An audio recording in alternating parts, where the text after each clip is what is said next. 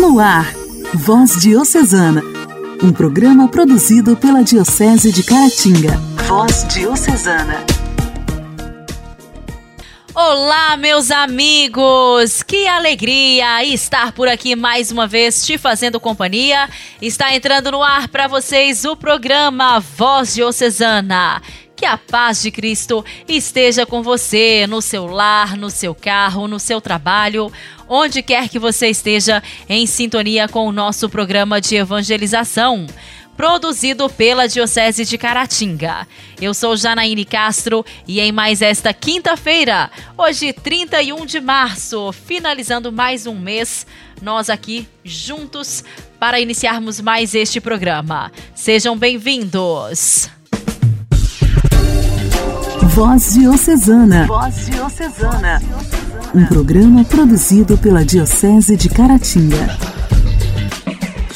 Hoje, dia 31 de março, nós celebramos o dia de São Benjamim, o santo torturado com farpas embaixo das unhas. Ele nasceu na Pérsia no ano de 394 e, logo que evangelizado, engajou-se na igreja e descobriu a sua vocação ao diaconato.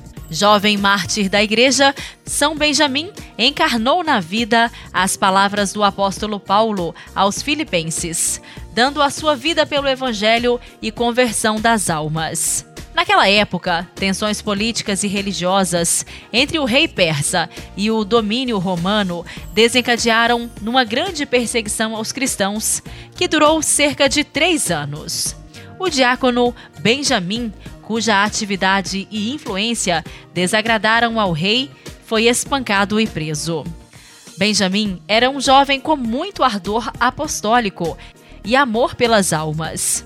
Exímio pregador, falava com eloquência, levando muitos a se converterem, inclusive sacerdotes persa de uma seita pagã. Durante o período de um ano de encarceramento, dedicou-se à oração, à meditação e à escrita. Do lado de fora da prisão ocorriam negociações para restabelecer a paz entre o rei persa e o embaixador de Roma. O embaixador pediu a liberdade de Benjamim. O rei consistiu, mas impôs a condição do diácono prometer não voltar a exercer o seu ministério entre os magos e sacerdotes da religião persa. Benjamim declarou que nunca fecharia aos homens as fontes da graça divina nem deixaria de fazer brilhar diante de seus olhos a verdadeira luz.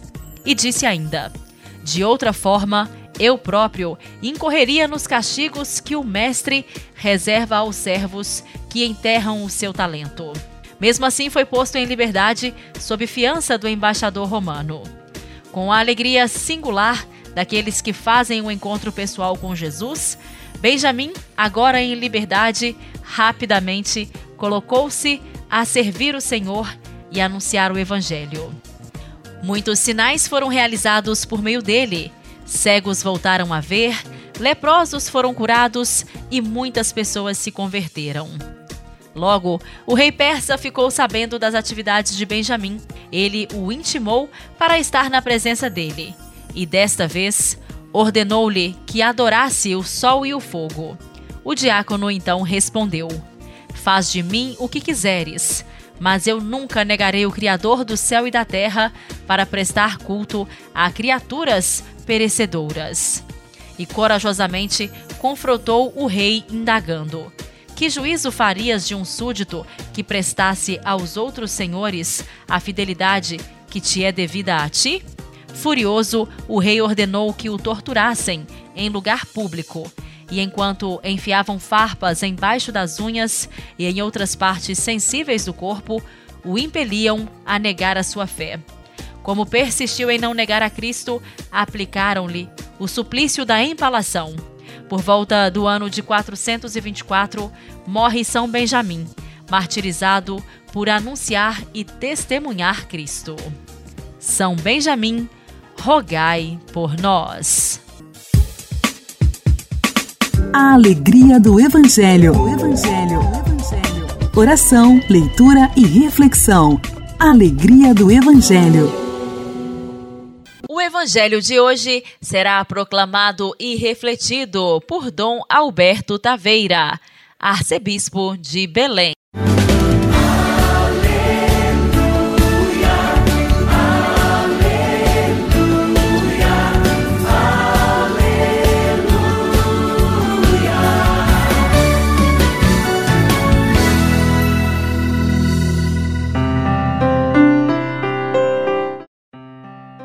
Naquele tempo, disse Jesus aos judeus: Se eu der testemunho de mim mesmo, meu testemunho não vale.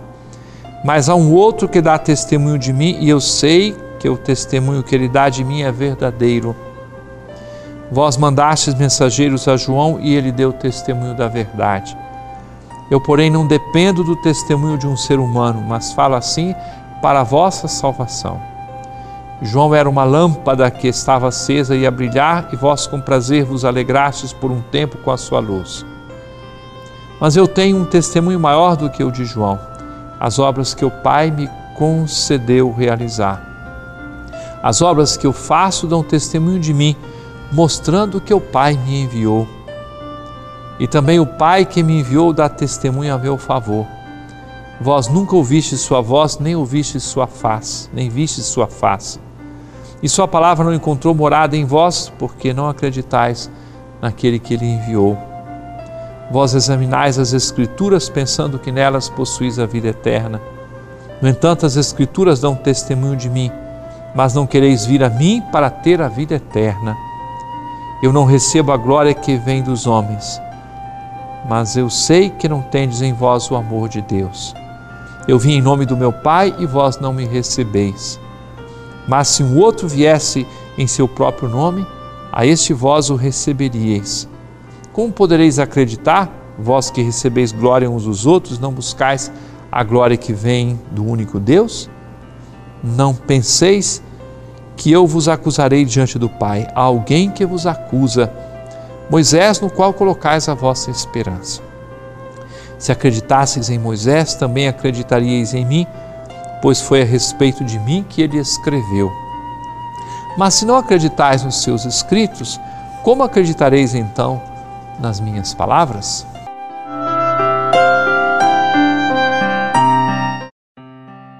Caríssimo irmão, caríssima irmã, penso que estas palavras tão fortes de Jesus podem servir para um início de uma boa revisão de vida para cada um de nós. Até sugiro que durante esses dias, cada um de nós procure algum texto de exame de consciência que lhe possibilite aproximar-se do sacramento da penitência. Mas algumas perguntas podemos tirar desse texto que ouvimos agora. Em quem depositamos a nossa confiança, a nossa esperança? Quando dizemos acreditar em nosso Senhor Jesus Cristo, fazemos, quem sabe, uma seleção de algumas coisas. Neste ponto eu acredito, mas no outro eu tenho reserva. Em tal afirmação de Jesus eu guardo alguma dúvida. Em quem colocamos a nossa confiança? Nós apostamos de verdade que Jesus Cristo é verdadeiro Deus, verdadeiro homem, que Ele é o Filho de Deus, que Ele é o portador, o realizador da salvação que todos nós procuramos? São perguntas que podem entrar dentro do nosso coração e povoar a nossa reflexão, a nossa oração e a nossa prática de vida durante esses dias que nos preparam para a Semana Santa e a Páscoa.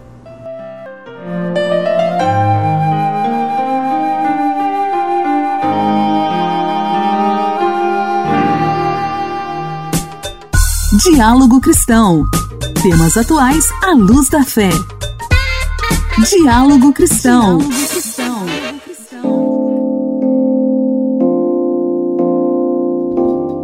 A pandemia de Covid-19 fez diminuir em quase um milhão o número de exames usados para detectar câncer de intestino ou câncer coloretal.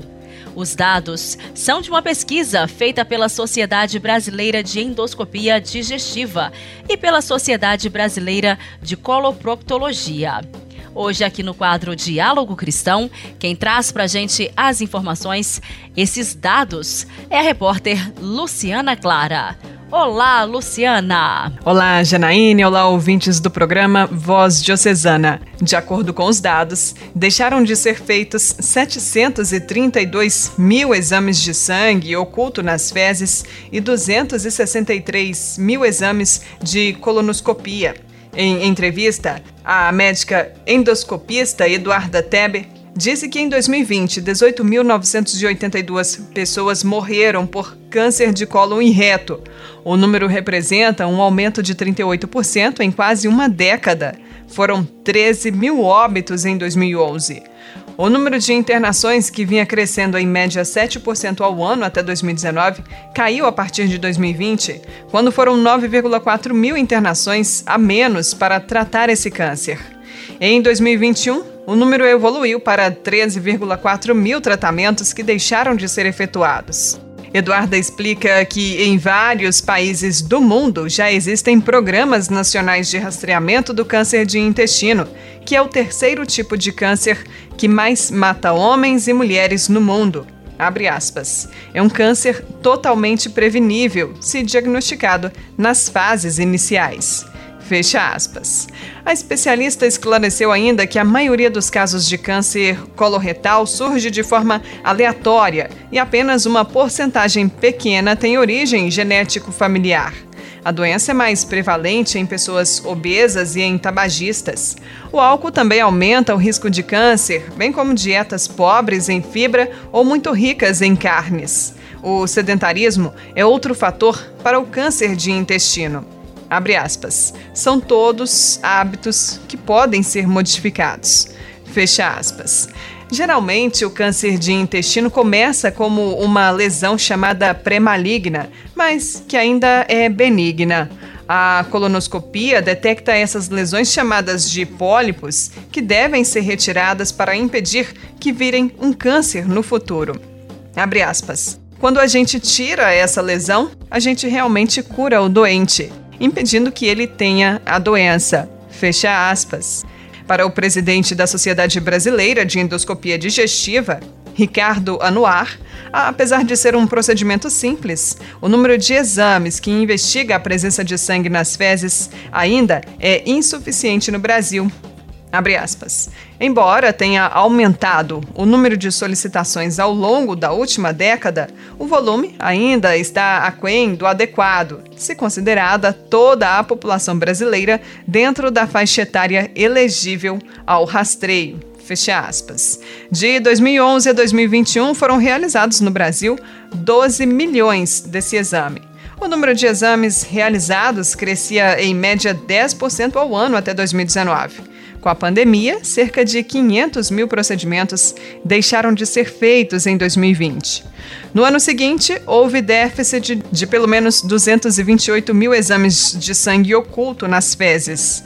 Entre 2011 e 2020, foram identificadas 168 mil mortes causadas pelo câncer coloretal no Brasil. Os casos de internação chegaram a 771 mil no SUS. Igreja, Igreja em Ação. Formação, CNBB, notícias, Vaticano, diocese, não paróquia, a minha Igreja fé. em Ação. Igreja em Ação. Educação é a temática da campanha da Fraternidade de 2022, lançada pela Conferência Nacional dos Bispos do Brasil. A campanha é realizada anualmente pela Igreja Católica no tempo da Quaresma, período de 40 dias que antecede a Páscoa estimulando espiritualidade, diálogo e ações concretas de solidariedade. O lema desta edição é Fala com sabedoria, ensina com amor.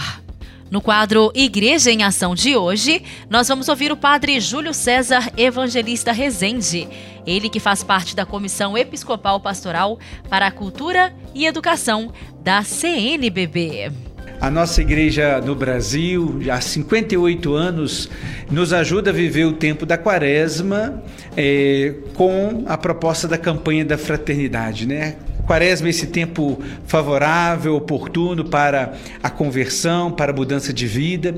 Nós sabemos que a conversão ela toca cada um de nós individualmente, mas também nos envolve enquanto comunidade, porque os nossos pecados também são pecados comunitários, pecados sociais.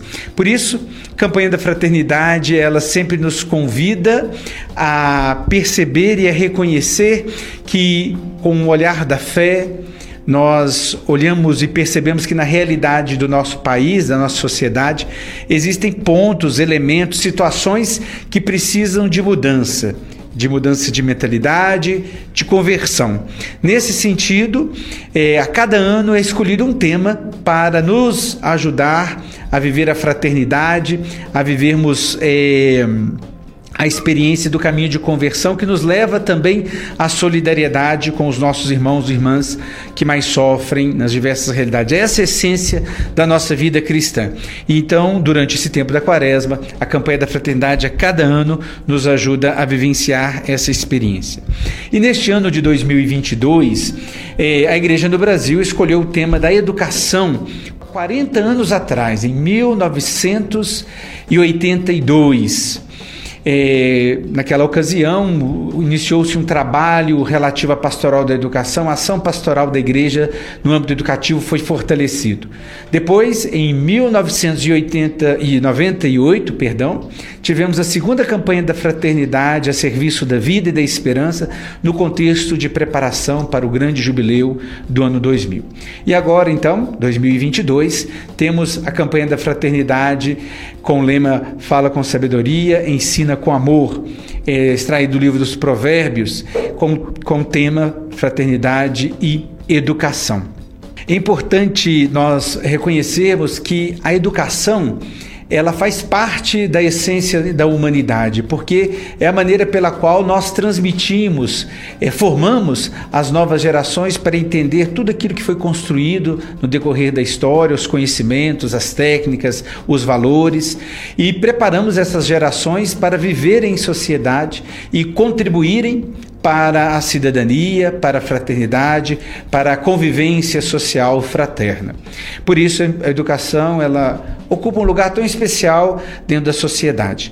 E a igreja, como grande servidora e motivada como aquela que, pela força do Evangelho, testemunha à sociedade, ao mundo, os princípios e os valores eh, anunciados por Jesus Cristo, vividos e anunciados pelo nosso Mestre Senhor, também tem a sua missão educativa. Se a gente é, olha para os evangelhos, né, quantos textos bíblicos nos, nos, apresentam Jesus como mestre, como aquele que ensina, que forma, que ajuda os seus discípulos, a multidão que vai ao seu encontro, a aprofundar da riqueza é, da boa nova do evangelho que ele anuncia, do, do reino que ele representa e, e traz em si mesmo. E no capítulo 28 é, de São Mateus, quando o Senhor, quando ele está prestes a subir aos céus, reunido ali é, depois da ressurreição, os seus discípulos, ele vai dar o mandato missionário, né? Ide, batizai todos em nome do Pai, do Filho e do Espírito Santo. E também continua, segundo o Evangelho de São Mateus, ensinai todos a observar o que vos disse. Ou seja, o mandato de ensinar, de, de, transmitir, de educar, está na essência da missão daquela da igreja que nascia também com este eh, envio missionário do ressuscitado. E é nessa, nesse sentido que no decorrer da história da igreja, tantos elementos educativos compuseram a nossa história e fazem parte desse, desse caminho, desde os Atos dos Apóstolos, como a gente pode ler no, no livro dos Atos Apóstolos, até a atualidade com o Papa Francisco. Dois mil anos de um caminho missionário da igreja, mas uma missão também compreendida como o caminho educativo. Então é nesse sentido que nós compreendemos a campanha da fraternidade. E entender a educação não apenas é, é, a educação que acontece nas escolas, a educação escolar, formal, mas compreender a educação num sentido bem amplo, como, como espaço, é, como experiência que acontece no lar, em nossas casas, dentro das nossas famílias, como primeiro lugar de formar, de educar para valores, para princípios, para serem pessoas do bem presentes na sociedade. Nossas comunidades, paróquias, na catequese, no grupo de jovens, no grupo da pastoral familiar, nos movimentos pertencentes às nossas comunidades, espalhadas pela diocese, são espaços também de educar, educar na fé e educar para valores da vida, para solidariedade, para o bem comum, para o cuidado com os mais frágeis. Então, também nossas comunidades é o lugar da educação, de formar essas as pessoas a partir dos princípios cristãos. Também é, pensamos em outros espaços educativos, como o mundo da cultura, da tecnologia, das redes sociais, da música, do cinema e tantos outros espaços que também formam, educam. E, claro, devemos reconhecer o papel importante das escolas e das universidades como lugar dessa formação mais é, técnica, mais científica, mas que também deve ser permeada de princípios humanistas, de formar a pessoa na sua totalidade. Então, neste grande horizonte, que somos chamados a compreender eh, o convite a implementar a fraternidade e a educação refletidas nessa campanha da fraternidade.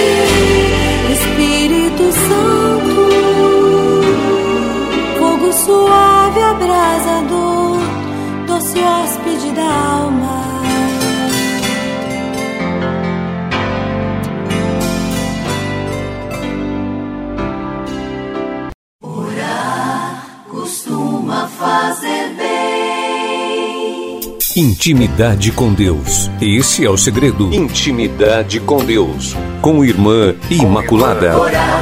costuma fazer bem.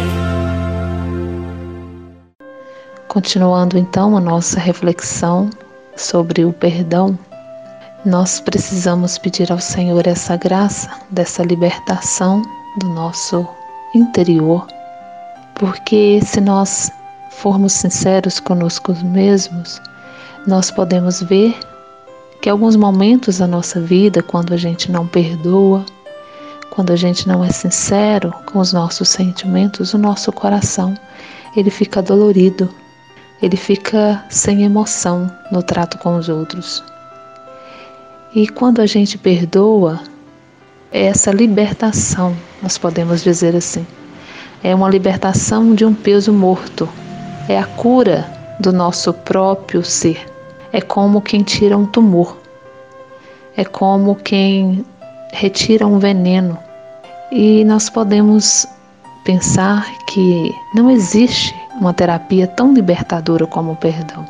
Por simples interesse de equilíbrio emocional e saúde mental, valeria a pena estar perdoando constantemente.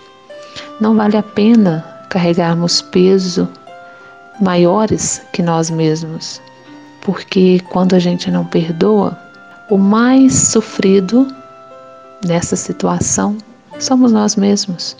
Enquanto carregamos esse peso dentro de nós, nós ficamos com esse sentimento de tristeza, esse sentimento de vazio. E aí também Deus não entra, porque nós rezamos no Pai Nosso: perdoai-nos assim como nós perdoamos a quem nos tem ofendido. E fica essa pergunta: como está o meu perdão? Jesus pode me perdoar do jeito que eu perdoo o meu irmão? Vamos ser sinceros e coerentes ao responder essa pergunta.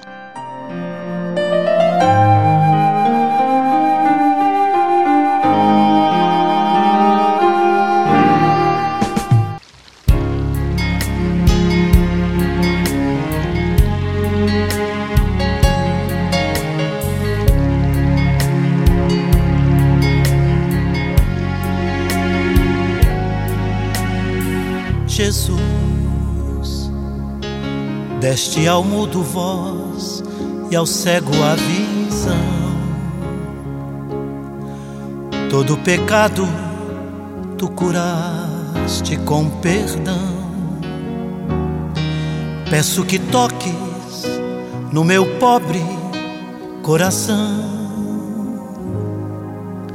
Jesus, estou tão fraco e preciso te dizer. Sei que o amor que tens por mim faz reviver. Olha a minha vida, vem me curar, eu quero crer.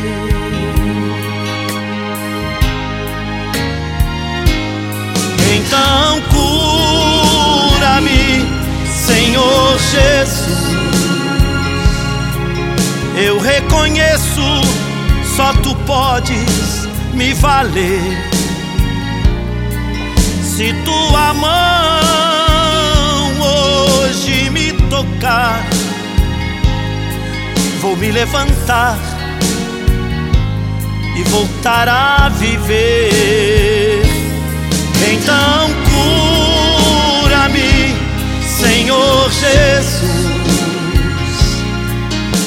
Tu és a fonte e eu preciso sim beber. Uma vida nova vai chegar, meu coração vai acreditar.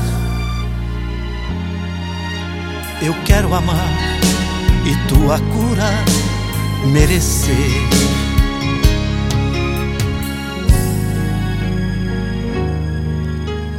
Jesus a tua cruz parece ter tanto amargor, mas sei que nela tu morreste por amor. Para salvar-me e curar a minha dor. Jesus, cuida de mim, fazendo o que o Pai bem quer. Mas se estou fraco, aumenta agora a minha fé. Vem me curar, Senhor Jesus de Nazaré.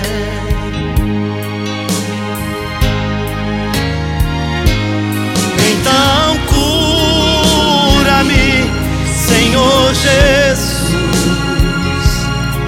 eu reconheço, só tu podes me valer. Se tua mão hoje me tocar, vou me levantar e voltar a viver. Então cura-me, Senhor Jesus és a fonte e eu preciso sim beber. Uma vida nova vai chegar. Meu coração vai acreditar. Eu quero amar e tua cura merecer.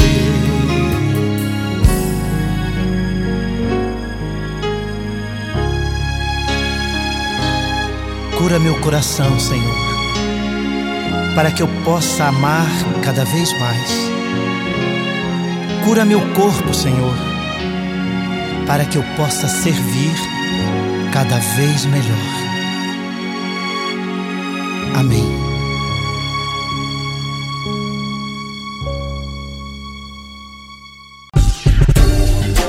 Voz Diocesana. Voz Diocesana. Um programa produzido pela Diocese de Caratinga. Amados irmãos, o programa desta quinta-feira está terminando neste momento. Agradeço muito a sua audiência, espero que vocês tenham gostado do programa de hoje. Amanhã, se Deus quiser, estarei de volta. Espero poder contar novamente com o carinho da sua audiência. Uma excelente quinta-feira para vocês. Até lá! Você ouviu Voz Diocesana, um programa da Diocese de Caratinga. Voz Diocesana.